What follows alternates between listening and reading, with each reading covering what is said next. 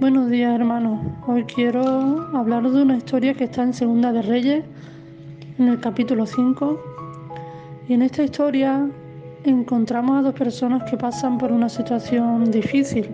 Vemos a una muchacha israelita secuestrada por el ejército sirio y al comandante de este mismo ejército enfermo de lepra.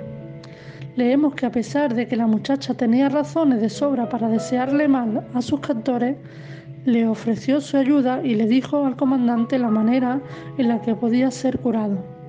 Leemos que a pesar de que las instrucciones que se le dieron para él eran humillantes, la hizo y fue sanado. Y seguidamente declaró que el Dios de Israel era el único Dios. Hermanos, aunque las situaciones que vienen inesperadamente a nuestras vidas sean difíciles, aunque pensemos que se escapan de nuestras manos, y no les veamos solución aparente, tenemos que saber que Dios está obrando para nuestro bien. Porque si pensamos en la muchacha, vemos que ella tuvo compasión de una vida necesitada y lo perdonó, ofreciéndole la sanidad para su enfermedad.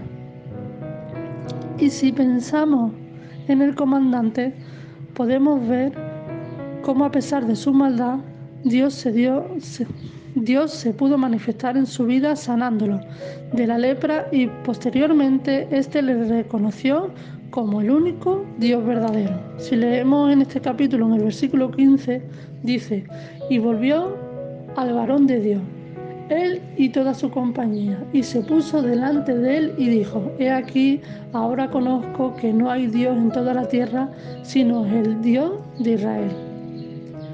Entonces aquí podemos ver cómo las malas situaciones que, podemos estar pasando no solo nos bendicen a nosotros, sino que a través de esas situaciones Dios puede traer más vidas al arrepentimiento.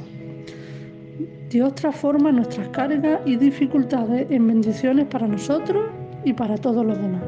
Buenos días y muchas bendiciones.